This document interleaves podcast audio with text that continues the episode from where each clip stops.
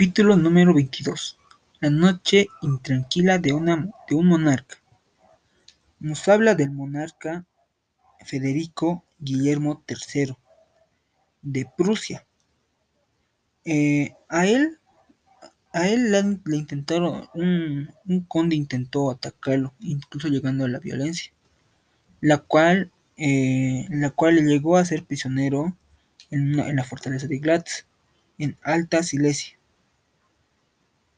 El conde no tenía ningún otro material de lectura más que la Biblia, pero él, él, estaba de humor, no le gustaba leer la Biblia.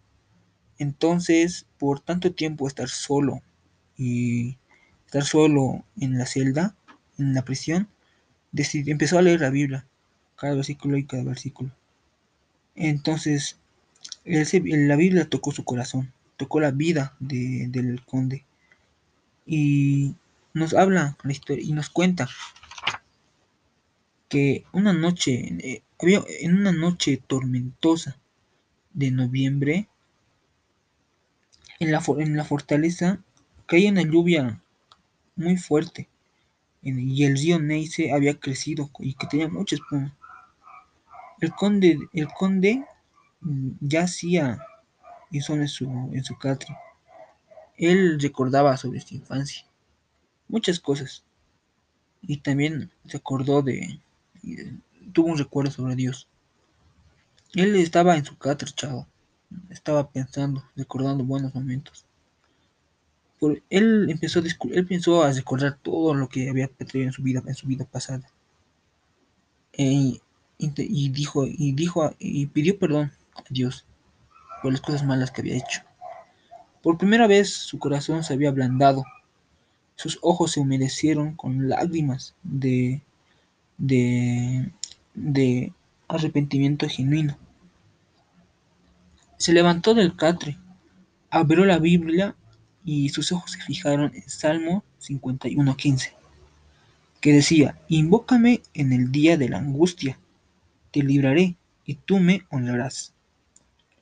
Estas, estas palabras de la Biblia llegaron a lo más profundo del prisionero de Gratz entonces, él con ese, con ese versículo pidió clamor a Dios.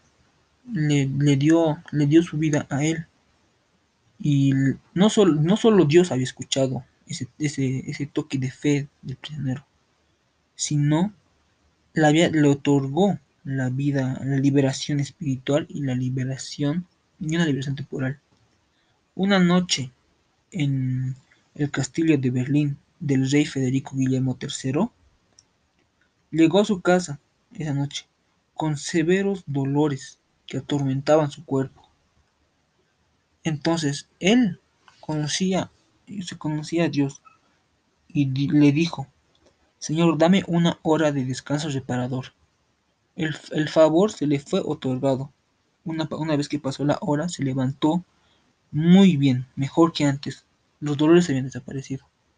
Y le dijo a su esposa Luisa, ya me siento mejor. Eh, Dios me ha escuchado. Y le agradeció a Dios liberando a un prisionero. Y le, y, le, dijo a su esposa, ¿a qué prisionero, libra, ¿a qué prisionero libramos? Y Luisa, la esposa, le contestó, el prisionero que está en Glatz. Y el rey, y el rey le dijo, tienes razón. Él será perdonado. No pasó mucho tiempo. Al día siguiente, un mensajero llegó al, a la fortaleza de, de, Sile, de Silesia y le llegó, le llegó, la carta escrito por el rey, dando perdón y liberación al prisionero de Platz. Ese sería el capítulo número 22.